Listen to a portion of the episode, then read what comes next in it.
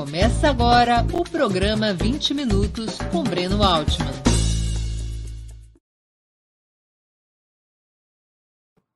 Bom dia. Hoje é 22 de fevereiro de 2022. Está começando mais uma edição do programa 20 Minutos Análise. O tema: O que é a Rússia de Putin? Esse enorme país, com seus 17 milhões de quilômetros quadrados e 150 milhões de habitantes, está no centro do noticiário atual. O principal motivo é a crise na Ucrânia, provocada pela ambição dos Estados Unidos e da União Europeia de integrar essa nação vizinha à Organização do Tratado do Atlântico Norte, OTAN, desequilibrando o sistema de segurança coletiva criado após a Segunda Guerra Mundial. Moscou, no entanto, não aceita essa escalada e colocou suas tropas de prontidão para impedir que o governo de Kiev, parceiro do Ocidente, faça do território ucraniano uma base avançada da aliança militar comandada pela Casa Branca. Afinal, 30 anos depois da restauração capitalista iniciada com o final da União Soviética, qual o papel da Rússia de Putin? Trata-se de uma autocracia expansionista, como afirma grande parte da mídia ocidental e até vozes de esquerda? Estaríamos diante da reconstrução paulatina do modelo soviético, inclusive da ordem socialista, como imaginam os mais saudosos? Ou seria a Federação Russa um caso excepcional de capitalismo tardio que colide com o sistema imperialista sob hegemonia dos Estados Unidos? Vamos tentar fazer esse debate no programa de hoje. Antes de começar, quero pedir um pouquinho de paciência para que possa dar nosso recado comercial. Opera Mundi, como toda a imprensa independente, é um projeto sustentado principalmente pelo apoio de seus assinantes e espectadores. Tua contribuição financeira é decisiva para a nossa manutenção e desenvolvimento, ainda mais em um ano tão decisivo e difícil como 2022. Há cinco formas possíveis de contribuição. A primeira delas, você pode se tornar assinante solidário de Opera Mundi em nosso site com uma colaboração mensal permanente.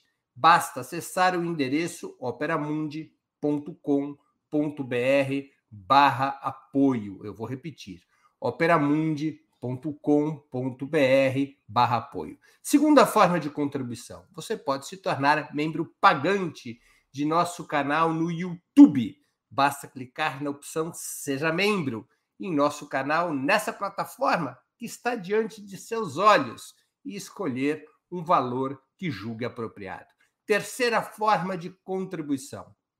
Durante a transmissão de nossos vídeos, você poderá contribuir com o Super Chat ou o super sticker.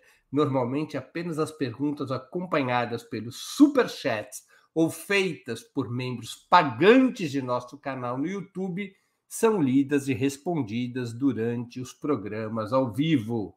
Quarta forma de contribuição. Se você estiver assistindo o programa depois da sua transmissão ao vivo, o programa gravado, você poderá contribuir com a ferramenta Valeu Demais estipulando o valor da sua vontade e possibilidade. Quinta forma de contribuição. A qualquer momento você poderá fazer um Pix para a conta de Opera Mundi, de qualquer valor que julgue adequado. Nossa chave nessa modalidade, nossa chave no Pix é apoie.operamundi.com.br. Eu vou repetir, apoie.operamundi.com.br. A nossa razão social é última instância Editorial Limitada. Além dessas cinco formas de colaboração, lembre-se sempre de dar like, de clicar no sininho e compartilhar nossos programas, pois isso aumenta nossa audiência e engajamento, ampliando também nossa receita publicitária, tanto no site quanto no YouTube. Vamos ao trabalho. Para melhor entendermos a história da Federação Russa, nome oficial do país, esse é o nome oficial da Rússia, criado em, 20, criado em 25 de dezembro de 1991, talvez o melhor método seja dividir essa trajetória, essa trajetória de 30 anos, em duas etapas. Na primeira dessas etapas, entre 1991 e 1999, 2000, sob o comando de Boris Yeltsin, antigo hierarca do Partido Comunista da União Soviética, viveu-se o processo de privatizações e desregulamentações que desmontou completamente o sistema socialista, restaurando a propriedade privada através da transferência de empresas estatais a funcionários e dirigentes do Estado. Emergiu, então, uma nova burguesia, marcada pelo arrivismo e pela corrupção mais criminosa, enriquecida pelo butim contra as riquezas nacionais antes controladas pelo Estado. Esses novos burgueses se entrelaçavam com a criminalidade em uma acumulação primitiva de capitais que gerou verdadeiras oligarquias fundidas ao governo Yeltsin. Praticamente todos os serviços públicos foram desorganizados ou desativados, até mesmo as pensões deixaram de ser pagas. O orçamento nacional foi arruinado e grande parte da população foi jogada na pobreza e na miséria, desprovida de direitos conquistados durante o período revolucionário. A inflação disparou e os salários foram fortemente arrochados. Até mesmo o outrora poderoso Exército Vermelho viu-se destroçado sem verba sequer para pagar os soldos e passando a vergonha de ter o seu arsenal nuclear gerido com assessoria dos Estados Unidos. Esse período Yeltsin, em síntese, teve a dominância do neoliberalismo, do neoliberalismo mais macabro que já se conheceu. A Rússia nascia totalmente subordinada à ordem imperialista vitoriosa na Guerra Fria. A nova burguesia, com sua mentalidade pirata, somente queria saber de fronteiras abertas para o fluxo de capitais e mercadorias, o que estimulava a lógica de subordinação absoluta à hegemonia dos Estados Unidos. Apesar de terem ocorrido várias rebeliões populares e do Partido Comunista, refundado em 1991, manter uma certa força eleitoral, o candidato presidencial do Partido Comunista seu principal dirigente, Gennady Zyuganov, alcançou 32,5% nas eleições de 1996, apesar de enormes fraudes, por exemplo. Apesar disso, a restauração capitalista não foi detida. Mas o desmonte nacional fez surgir, no interior do bloco restaurador, uma fração dissidente que iria se articular ao redor de Vladimir Putin, um ex-oficial da KGB. Na verdade, o certo a falar é do KGB, mas a gente se acostumou em português a tratar KGB no feminino por conta da eufonia do K. Então, um ex-oficial do KGB, o Serviço Secreto Soviético. Putin era um ex-oficial do KGB. Nos anos 90, desligado já do KGB, ele seria vice-prefeito de São Petersburgo, a segunda cidade do país, e depois diretor do Serviço Federal de Segurança, o substituto do KGB, FSB pela sigla russa, e também primeiro-ministro do governo Yeltsin. Essa fração que se articularia ao redor de Putin se contrapunha ao modelo neoliberal, a desagregação do Estado, a subordinação frente ao Ocidente e a decomposição social. Putin foi indicado pelo próprio Yeltsin para sucedê-lo na disputa eleitoral contra os comunistas que ocorreu em 2000. Mas discretamente, Putin começou a implementar um novo projeto de desenvolvimento capitalista, abrindo o que poderíamos definir como o segundo período da história russa moderna, que vai até os nossos dias. O primeiro período seria o período Yeltsin, entre 91 e 2000, e o segundo período de 2000 até os nossos dias, sob o comando de Vladimir Putin. O elemento central desse projeto foi a recuperação do Estado como regulador e organizador da economia. Não houve reversão importante das privatizações, mas foi criado um sistema tributário sólido, os bancos estatais foram fortalecidos e as atividades econômicas passaram a ser regidas pela intervenção estatal. Aproveitando-se do fenomenal crescimento do preço e do volume das principais exportações russas, petróleo e gás, o governo Putin modernizou as Forças Armadas e recuperou serviços públicos, além de colocar em ordem as combalidas finanças governamentais. A variável ultraliberal do período Yeltsin, que atendia os interesses das oligarquias pós-soviéticas, acabou substituída pelo capitalismo, por um capitalismo de Estado, em um modelo no qual a exportação de hidrocarbonetos se combina com a expansão do mercado interno, tanto através do aumento da renda familiar, quanto das compras empresariais e governamentais.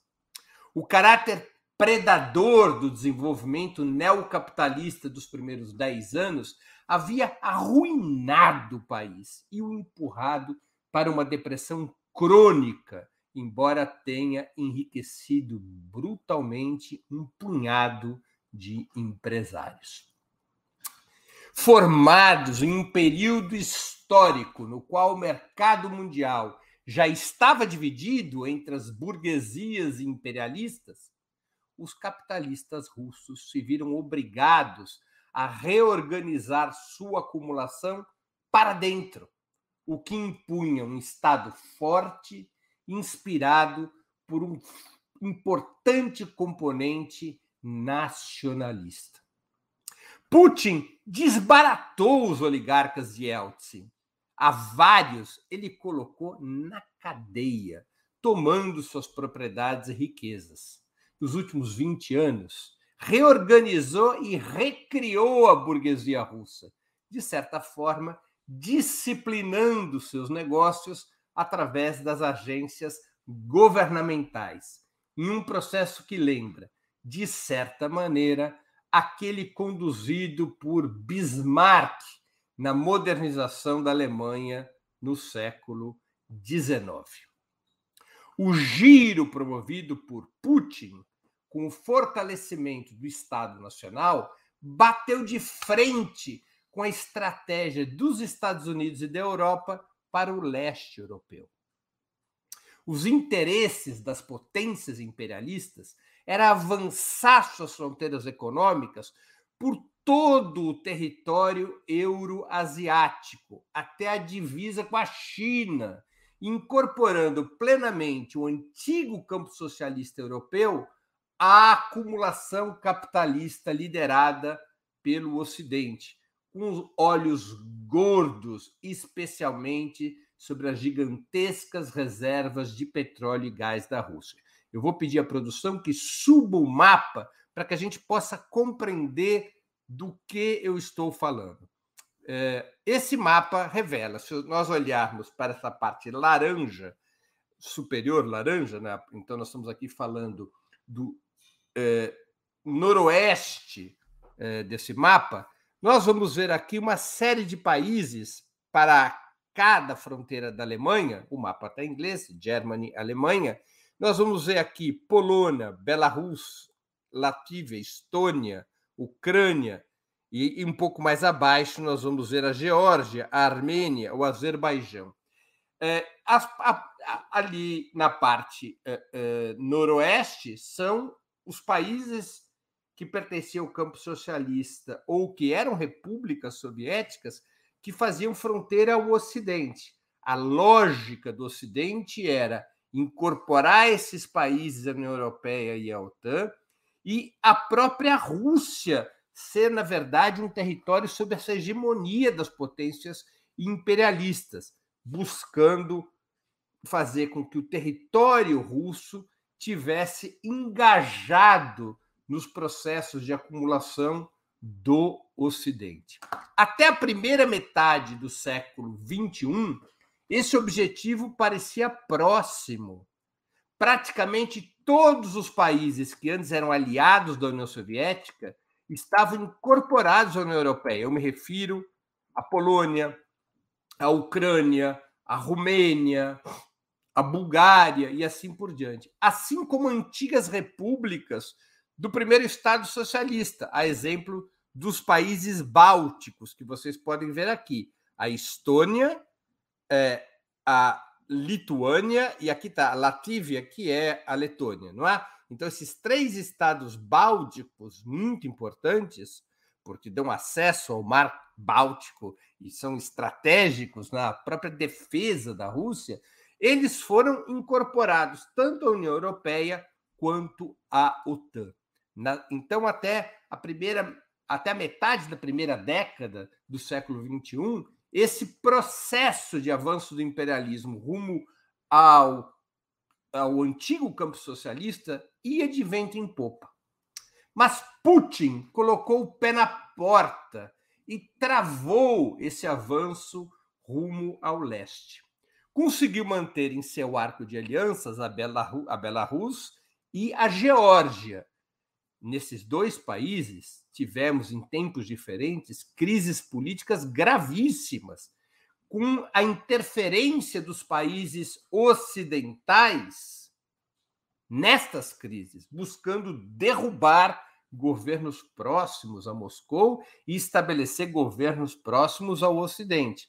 Mas a Rússia já estava fortalecida e, e conseguiu estabelecer alianças eh, locais que impediram a queda da Bielorrússia nas mãos da OTAN e também a da Geórgia, onde houve até uma guerra civil. Além de impedir a queda da Bielorrússia e da Geórgia nas mãos da OTAN e dos Estados Unidos, Putin teve força para disputar influência sobre a Ucrânia, que é exatamente a situação que vivemos desde 2014, quando um golpe de Estado derrubou um governo próximo a Moscou e impôs um governo próximo à OTAN e aos Estados Unidos.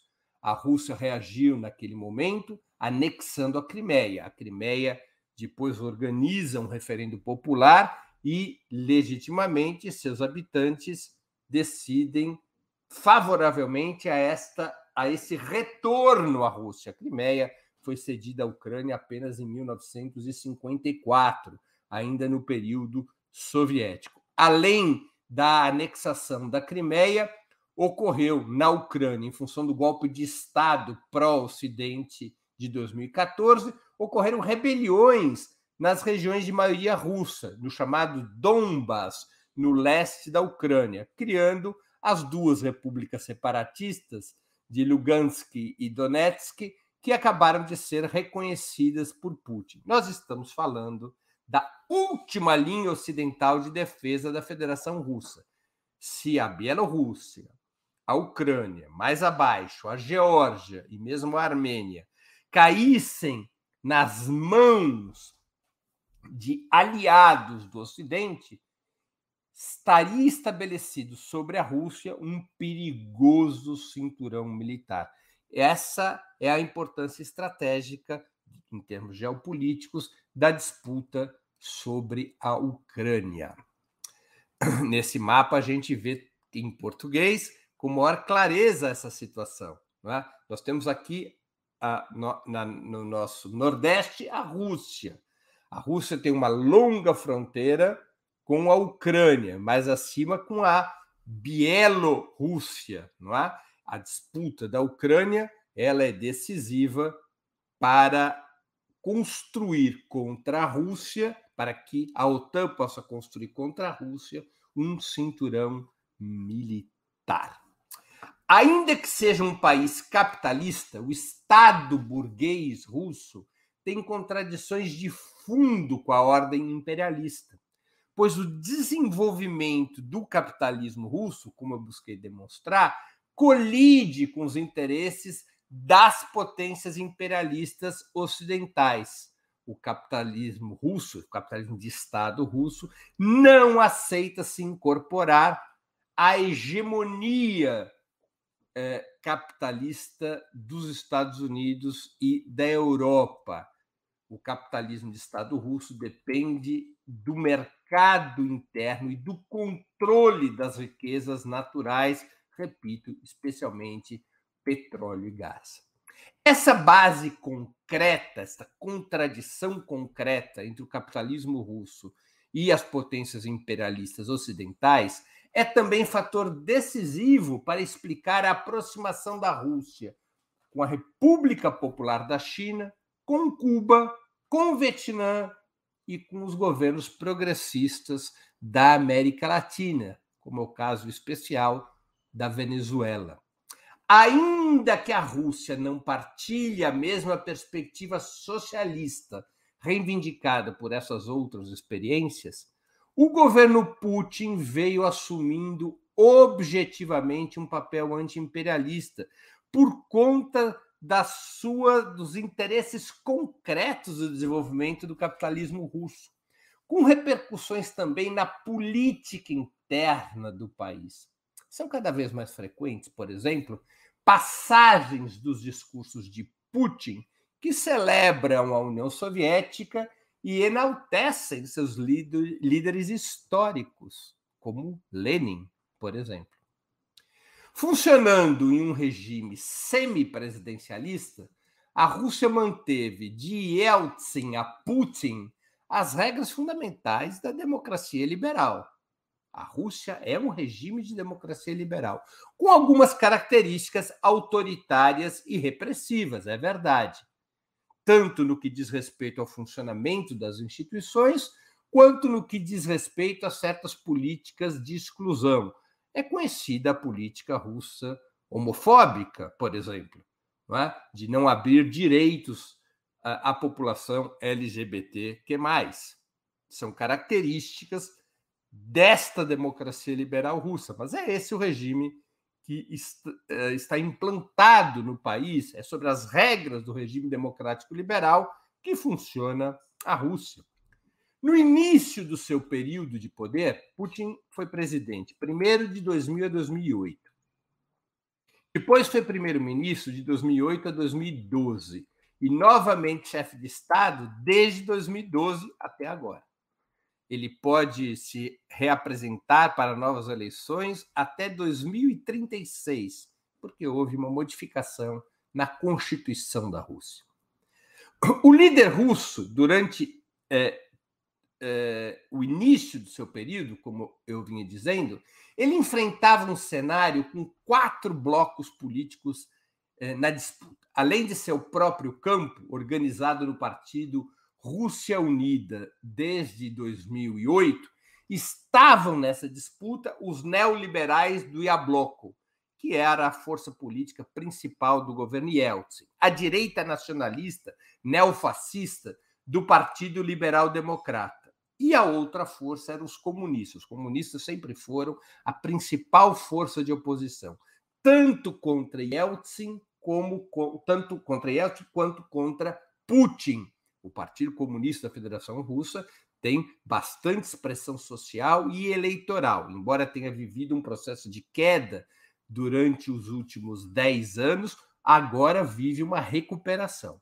Atualmente, o Iabloco, os neoliberais, o Iabloco está praticamente marginalizado, nem sequer atingiu eh, a cláusula de barreira nas últimas eleições. E a principal oposição a Putin continua sendo o Partido Comunista, com a direita nacionalista, neofascista, vindo em uma terceira posição e perdendo força. Os comunistas continuam a ter como programa a reconstrução de uma sociedade socialista e se chocam contra Putin porque nele identificam o chefe político da burguesia russa. Mas apoiam, em linhas gerais, sua política internacional e seu enfrentamento contra as potências imperialistas ocidentais. Aliás, foram os comunistas que propuseram na Duma o reconhecimento das repúblicas rebeldes da Ucrânia. Por fim, cabe destacar, eu acho, que há uma forte contradição, temos que prestar atenção nisso. Há uma forte contradição entre o anti-imperialismo do Estado russo e seu caráter burguês. Por ora, essa contradição tem sido atenuada por Putin, graças ao seu comando sobre os capitalistas nacionais. Mas o agravamento do cenário mundial pode levar rapidamente a que essa contradição empurre o Estado russo a uma grave crise estampada no choque entre os interesses nacionais e a lógica do capital privado. Será difícil, com a radicalização da, da crise, manter uma política antiimperialista e o Estado burguês. Não é facilmente combinável essas duas características, porque a burguesia russa pode trair o Estado, pode considerar que as necessidades de financiamento do Estado para o enfrentamento antiimperialista não correspondem aos seus interesses de acumulação de lucros. E isso pode gerar uma grave crise, na qual a contradição terá que pender para um dos lados, ou para o lado antiimperialista, e, portanto, de ruptura com a própria burguesia russa, ou em favor dos interesses da burguesia russa e, portanto, atenuando a política antiimperialista. O regime russo está sobre esta contradição. Muito obrigado pela atenção.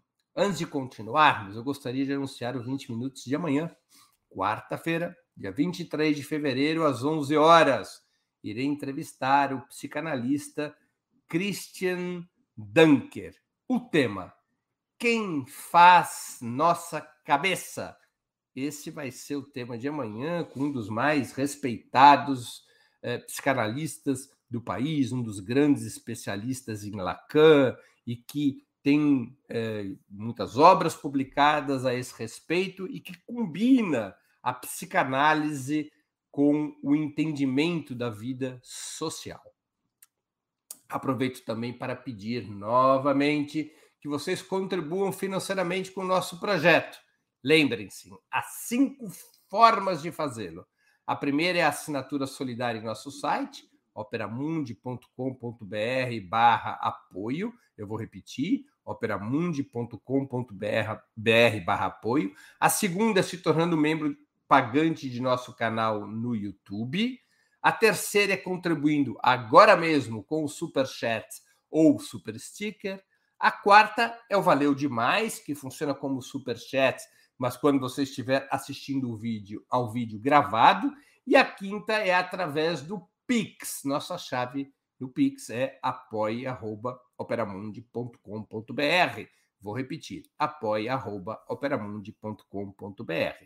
Nossa razão social é última instância editorial limitada. Eu vou agora passar as perguntas dos nossos espectadores, da nossa audiência. É, e agradeço os diversos super stickers que estão sendo é, feitos pelos, pela nossa audiência. É, o Danilo Cândido pergunta: qual o grau de influência de Alexander Dugin sobre o governo Putin? Danilo, nenhuma. O Dugin teve alguma influência sobre o presidente eh, da Duma há 15, 20 anos atrás, no início do período Putin, quando o governo Putin teve uma certa aproximação com o nacionalismo neofascista do Partido Liberal Democrata de eh. O Dugin, a teoria do Dugin, a chamada quarta teoria, flerta com o neofascismo. E Dugin era assessor do presidente da Duma. Ao contrário do que diz o Ocidente, Dugin nunca foi assessor de Putin. É? Agora, eh, Putin muda sua política depois disso e passa a, a, a, e se afasta desse nacionalismo neofascista, passa a enfrentar o Partido Liberal Democrata de Zirinovsky, e Dugin passa a ter cada vez menos importância. Ele não tem nenhuma ascendência sobre a política de Dugin. Guilherme Sparrenberger.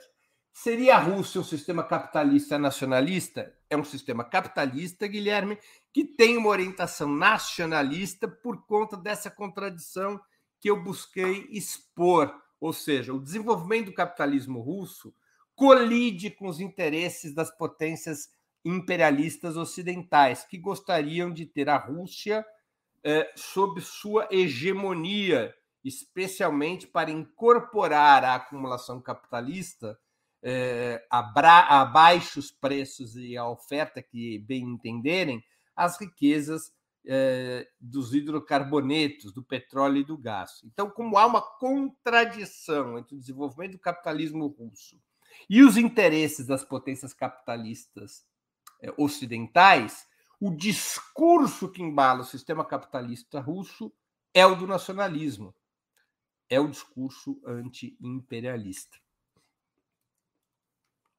Ana Tereza, Breno, por que Gorbachev não fez um acordo formal assinado no primeiro Minsk?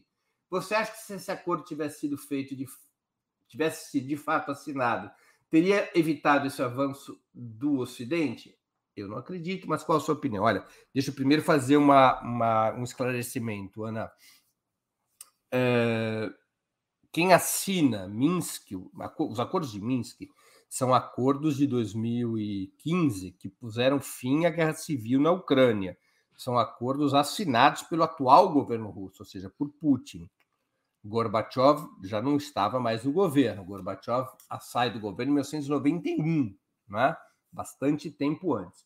O que Gorbachev não assina, e esse é um grande mistério da história, é por que Gorbachev não transformou num tratado a promessa que o James Baker, secretário de Estado norte-americano no governo do George Bush pai, havia feito a ele. Qual foi a promessa do James Baker? Que a OTAN não avançaria uma só polegada, nenhuma polegada rumo ao leste em relação às fronteiras originais eh, da OTAN que terminavam na Alemanha ele faz essa promessa publicamente, James Baker, mas Gorbachev não exige que essa promessa se converta num tratado. É um grande mistério de por que isso veio ocorrer, porque, afinal de contas, se tratava de algo fundamental para a segurança russa. E o fato é que, sem esse tratado e diante de uma Rússia muito fraca, especialmente nos anos 90, eh, o Ocidente avançou e descumpriu essas promessas, não é? Incorporou praticamente todos os países que pertenciam ao campo socialista e também ex-repúblicas soviéticas foram incorporadas à OTAN, Estônia, Lituânia, Letônia, por exemplo, como eu já mostrei na exposição. Tivesse existisse um tratado formal e este avanço do imperialismo sobre o antigo campo socialista, eventualmente teria sido bastante mais difícil, porque levaria a uma situação eh, mais complexa para a OTAN. Né? Não, os, o, tanto, os dois acordos de 2015 de Minsk, Ana Tereza, são é o acordo 1 e o acordo 2, são ambos em 2015, os dois acordos de Minsk. Na, Renato Vilaço, Breno, você não acha que Putin pode adotar um modelo econômico semelhante ao da China? Olha, uh, Renato, eu não acredito. A, a Rússia é um país capitalista, dirigida por um Estado burguês. A burguesia russa ela detém os meios de produção, os principais meios de produção, e detém o poder político no país. Para que isso possa acontecer, ou seja, para que ela possa adotar um modelo econômico semelhante à China, a Rússia teria que passar por um processo de restauração do Estado socialista, uma, de restauração da ordem socialista, uma nova revolução. Seria possível uma revolução comandada desde cima pelo próprio Putin? Olha, não, nunca se viu na história, mas pode ser. Numa situação dramática em que a sustentação da, do enfrentamento antiimperialista exija uh, a aniquilação do poder político da burguesia russa e a concentração de maior poder econômico nas mãos do Estado, poderia haver, da parte de Putin, a adoção de medidas que rompessem com a ordem capitalista e reinstalassem um Estado uh, socialista no país é, seria um fenômeno inteiramente novo. Nunca se assistiu um fenômeno desse tipo. É, mas a história, a vida é assim mesmo, não é? Às vezes nós nos deparamos com novidades, um processo revolucionário desde cima que mude o caráter de classe do Estado. Pode acontecer, eu não descartaria, mas não vejo como a hipótese mais provável. Eu acho que nós teremos ainda um longo período de ambiguidade entre o Estado socialista chinês, com a sua economia socialista de mercado, aliado ao capitalismo de Estado russo, com seu Estado burguês dirigido por Putin. São duas formações diferentes, duas formações econômicos, sociais diferentes, dois regimes políticos diferentes. Agora, eu concordo contigo de que a Rússia está como eu tentei expor, não é? a Rússia vive uma grande contradição entre essa natureza antiimperialista é, da sua, do, do, do, do, seu Estado e o caráter é, capitalista da sua economia e o caráter burguês do, desse próprio Estado. Essa é uma contradição que vai ter que ser resolvida por um lado por, para o outro mais cedo ou mais tarde. Qual é a modalidade dessa solução? Se haverá uma revolução interna, se o Putin, de cima a baixo, ele é, modificará a natureza do Estado russo, isso não é possível de prever, mas existe uma contradição na Rússia. O Marcelo William James, acho que faltou um pouco de análise sobre o porquê de a grande mídia internacional estar apoiando a OTAN no conflito. Olha, Marcelo, de fato eu não citei essa questão, mas é, a mídia ocidental, os grandes meios monopolistas de comunicação do Ocidente, eles são uma espécie de plataforma uh, informativa dos interesses da burguesia ocidental. Por isso, que eles tratam a crise na Ucrânia, por exemplo, do jeito que tratam. Ou seja, a Rússia é a vilã e não a OTAN e os Estados Unidos. Ainda que o que a Rússia esteja, esteja exigindo é o cumprimento da promessa do próprio James Baker, feita em 89, que a OTAN não avance sobre o, o, o, o sistema de segurança coletiva estabelecido na Segunda Guerra Mundial que a OTAN não incorpore os países ex-soviéticos uh, e, e não os transforme numa base militar contra a Rússia. A Rússia não tem nenhuma reivindicação ofensiva, é uma reivindicação defensiva, baseada na promessa do Baker. Mas a imprensa mostra a Rússia como anexionista, é? como se fosse uma autocracia anexionista. Que deseja anexar territórios, como se a escalada militar fosse da Rússia. Não é uma escalada militar da Rússia, é uma escalada militar do Ocidente, com a incorporação da Ucrânia, com o armamento da Ucrânia contra a Rússia. A Rússia mobilizou tropas. A Rússia reconheceu as repúblicas rebeldes numa situação defensiva, porque se ela cruza os braços, o Ocidente instalaria bases militares eh, na Ucrânia e da fronteira ucraniana a Moscou, um míssil percorre, um míssil tradicional, não um míssil supersônico. Um míssil tradicional pode percorrer em quatro minutos. É uma, uma, uma vulnerabilidade que a Rússia não pode aceitar nesta situação, ainda mais nessa situação de polarização internacional. Então, esse é o papel da mídia: mentir, colocar a Rússia como vilã da história, acobertar o real debate que existe. Tá? Quem busca uma saída diplomática é a Rússia. Quem está buscando uma escalada militar é são os Estados Unidos, que não fazem qualquer concessão nas mesas, na mesa de negociação e que vão armando a Ucrânia e que vão impulsionando as ações de Kiev de provocação contra as repúblicas do Donbas. A Rússia atua de uma forma defensiva, mas a imprensa ocidental vai tenta mostrar o oposto, que a Rússia é que tem um caráter ofensivo e não é, a OTAN, os Estados Unidos e o próprio governo fantoche de Kiev. É, Flávio Tadeu, o que afeta na próxima eleição aqui no Brasil? Olha, Flávio, isso não é previsível, né? Quer dizer, nós, nós não, não há uma situação de fácil previsibilidade, digamos assim. Uh, depende de como se desenvolva a situação na Ucrânia. Se haverá guerra, se não haverá guerra. Não é? Claro, se houver guerra, isso terá um, algum impacto no Brasil. Qual será esse impacto? É difícil dizer. É difícil dizer. Eu não me arriscaria a fazer uma previsão a esse respeito. Está tá longe do meu conhecimento fazer uma previsão a esse respeito. Que tipo de incidência eleitoral poderia ter? Como isso representaria uma, um agravamento da polarização dos Estados Unidos de um lado contra a Rússia e a China do outro?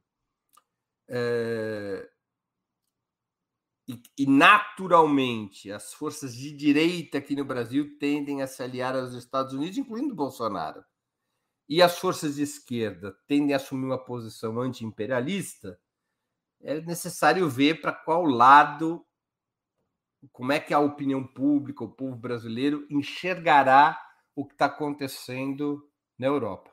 Ainda é cedo para ter uma conclusão a esse respeito, viu, Flávio? Na minha opinião, no meu conhecimento. O Cadu Lacerda contribui com o Superchat faz uma pergunta.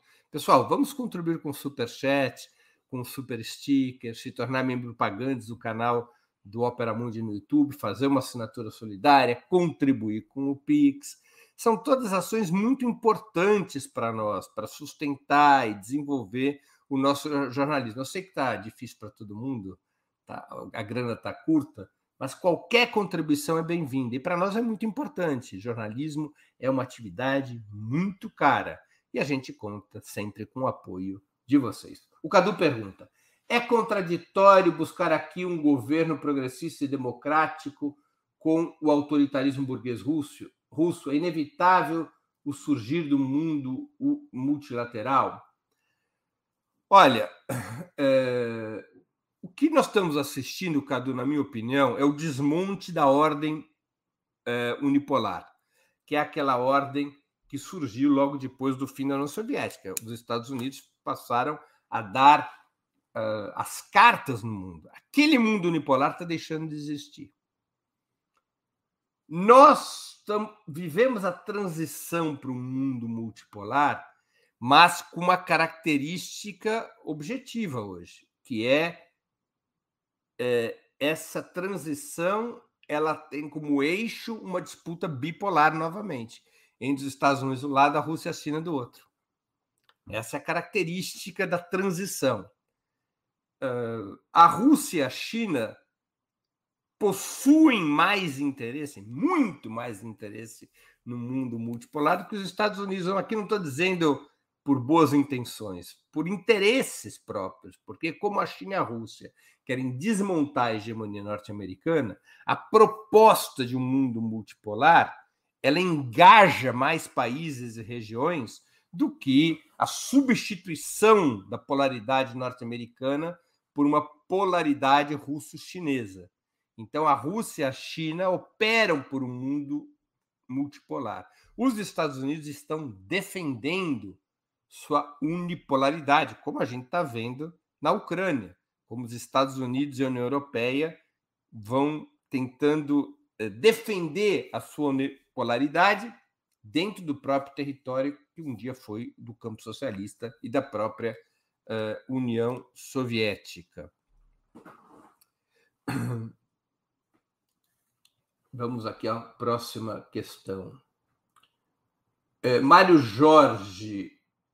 Ah, o, o, o, reconhecimento das repúblicas populares pela Rússia vai gerar um nó górdio para os analistas? Olha, é, Mário, eu acho que é relativamente simples o que está acontecendo. O Putin disse muito claramente, com reconhecimento das repúblicas populares, de que diante da escalada do Ocidente, de transformar a Ucrânia num apêndice militar da OTAN, que a Rússia é, abandonará os seus compromissos com a soberania ucraniana, que a Rússia reforçará sua aliança com as repúblicas rebeldes de maioria russa e que Moscou é, relembrará todas as origens da Ucrânia. A Ucrânia, na verdade, é um estado que só foi criado pela Revolução Russa de 1917. A Ucrânia não existia como estado independente antes. Ele é uma criação da própria União Soviética. É? Então, é uma resposta do Putin à escalada militar do Ocidente, criando condições à luz do direito internacional que, que frente a um ataque eventual da Ucrânia contra as repúblicas do Donbass, que Moscou venha em socorro dessas repúblicas, porque as reconhece como independentes. E, portanto, um ataque da Ucrânia a essas repúblicas será visto como um ataque à própria Rússia, digno de um revide militar. Então, o Putin avançou um passo em relação à situação anterior. Ele havia mobilizado tropas na fronteira, tanto, na front... tanto através da própria Rússia quanto nos exercícios com a Bielorrússia, e agora ele diz que reconhece essas repúblicas separatistas e que agirá em solidariedade a essas repúblicas. Então, ele disse muito claramente que deseja uma solução diplomática, uma solução defensiva e simples, que é a, é, o rechaço à incorporação da Ucrânia na OTAN, que é o rechaço ao armamento da Ucrânia, e que se isso não acontecer e a Ucrânia resolver tentar impor, com a ajuda dos Estados Unidos e da OTAN, a Ucrânia tentar impor-se como uma plataforma bélica contra a Rússia a serviço do Ocidente, e ao fazê-lo, agir militarmente contra as repúblicas separatistas, através de provocações terroristas ou de ações regulares, que numa situação desse tipo a Rússia recorrerá à mão militar, que a Rússia é, se, se sente no direito de se defender militarmente. Então, está posto um cenário muito claro. Não é? Cabe ao Ocidente, à Ucrânia, decidir se vão à paz cedendo a uma exigência defensiva da Rússia, e não uma exigência de anexação, mas uma exigência defensiva ou se continuarão neste caminho de incorporação da Ucrânia à OTAN para ameaçar militarmente a Rússia, e aí a tendência é haver guerra na Ucrânia. É a Rússia reagir em caráter defensivo. Uh,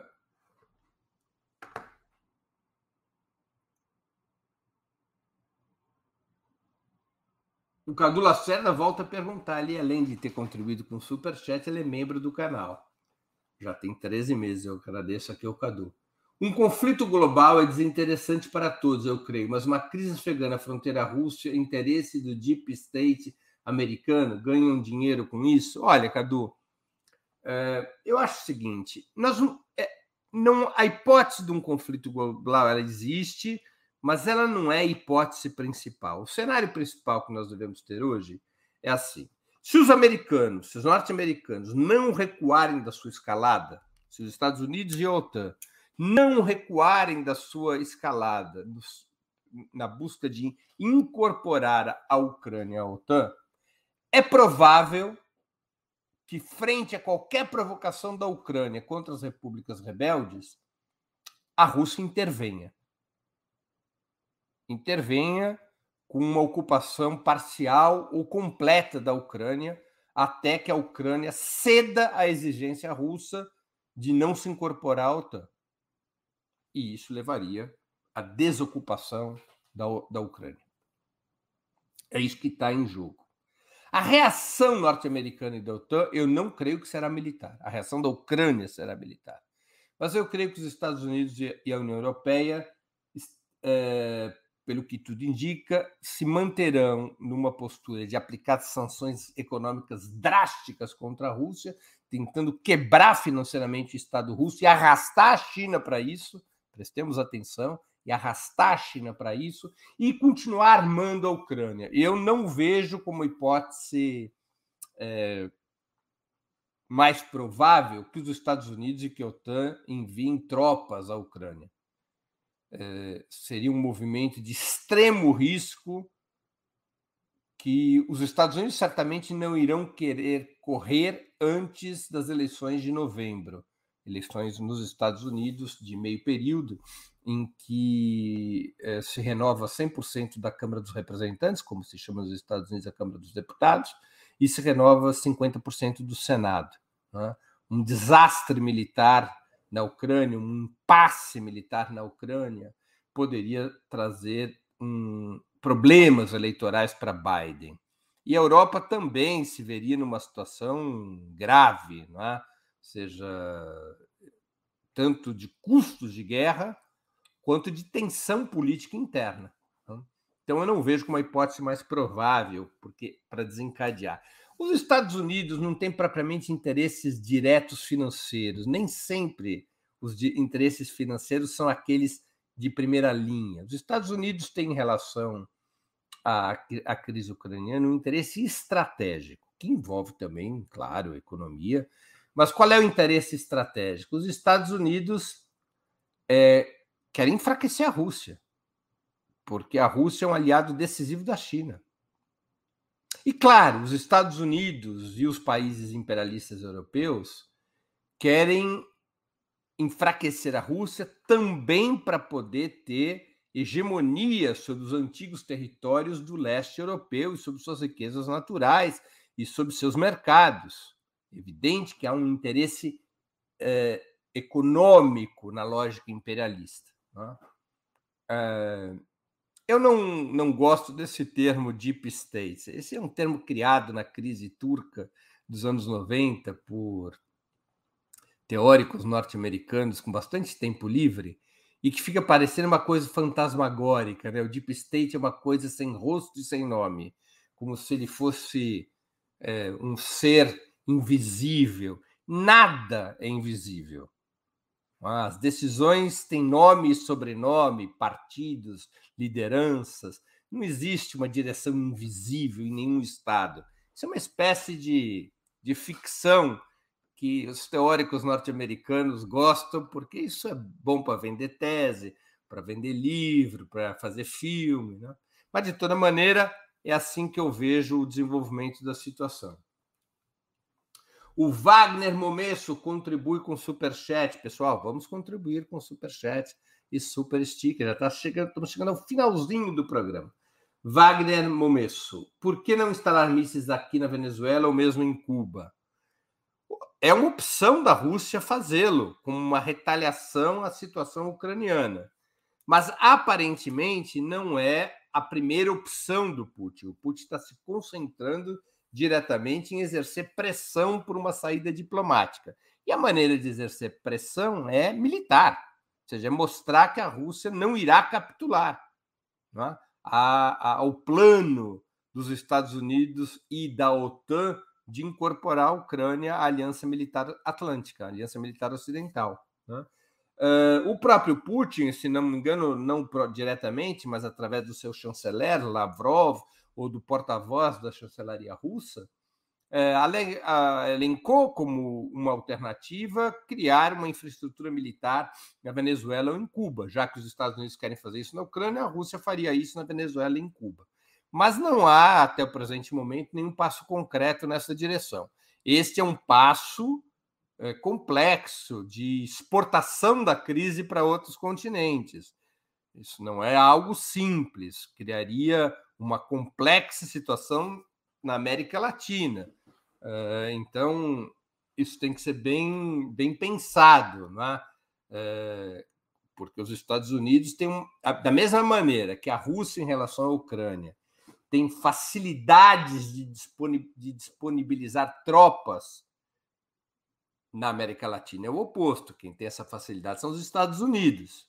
Então, é necessário ver se essa alternativa especulada pela chancelaria russa corresponde aos interesses de Venezuela e Cuba, interesses de curto, médio e longo prazo.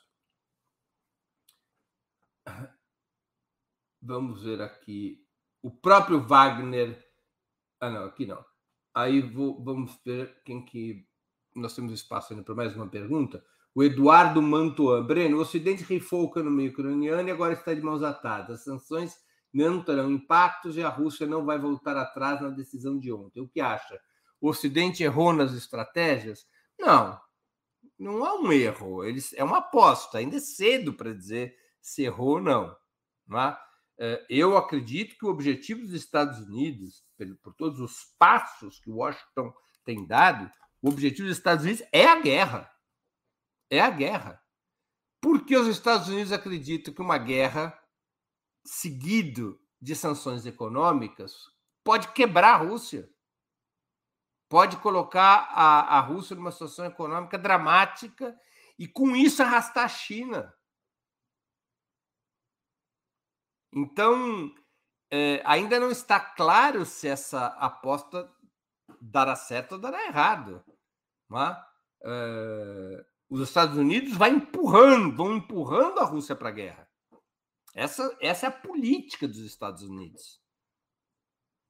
A Rússia tem capacidade militar defensiva, a Rússia tem capacidade financeira e a Rússia tem o acordo com a China. Agora, precisa ver como se desenvolve, quais são as consequências efetivas para a economia russa, quais são as consequências para a economia norte-americana e europeia. Isso aqui é, é prematuro chegar à conclusão de que o Ocidente errou nas estratégias. A estratégia do Ocidente é a guerra. E, por enquanto, eles estão construindo um cenário de guerra. Depende dessa, dessa, desse desfecho para sabermos quem é que teve a estratégia certa ou errada. Por enquanto, nós estamos numa fase de acumulação. Ó.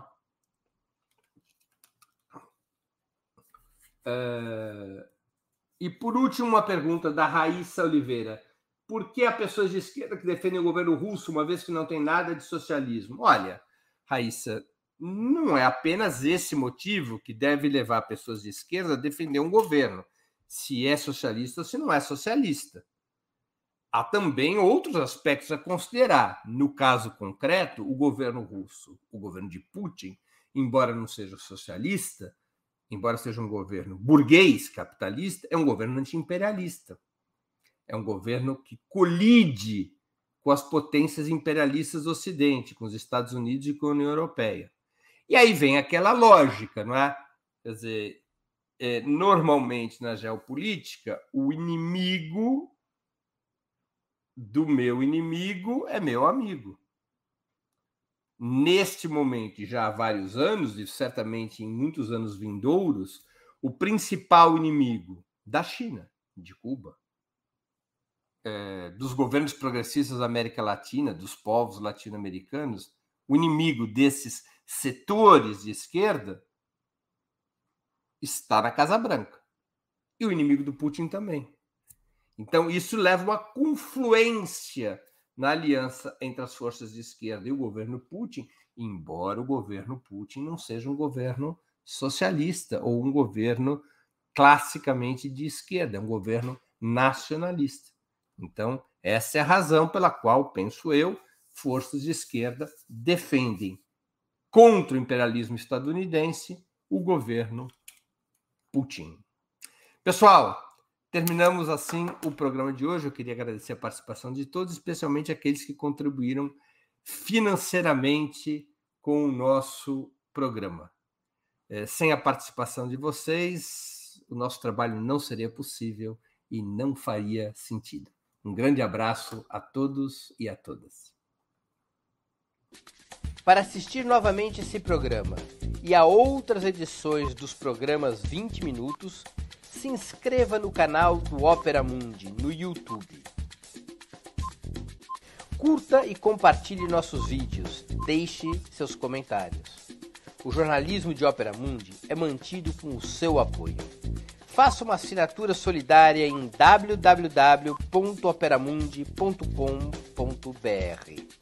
Com um pequeno valor mensal, você nos ajuda no desenvolvimento de um jornalismo independente e de qualidade. Obrigado pela audiência e até a próxima.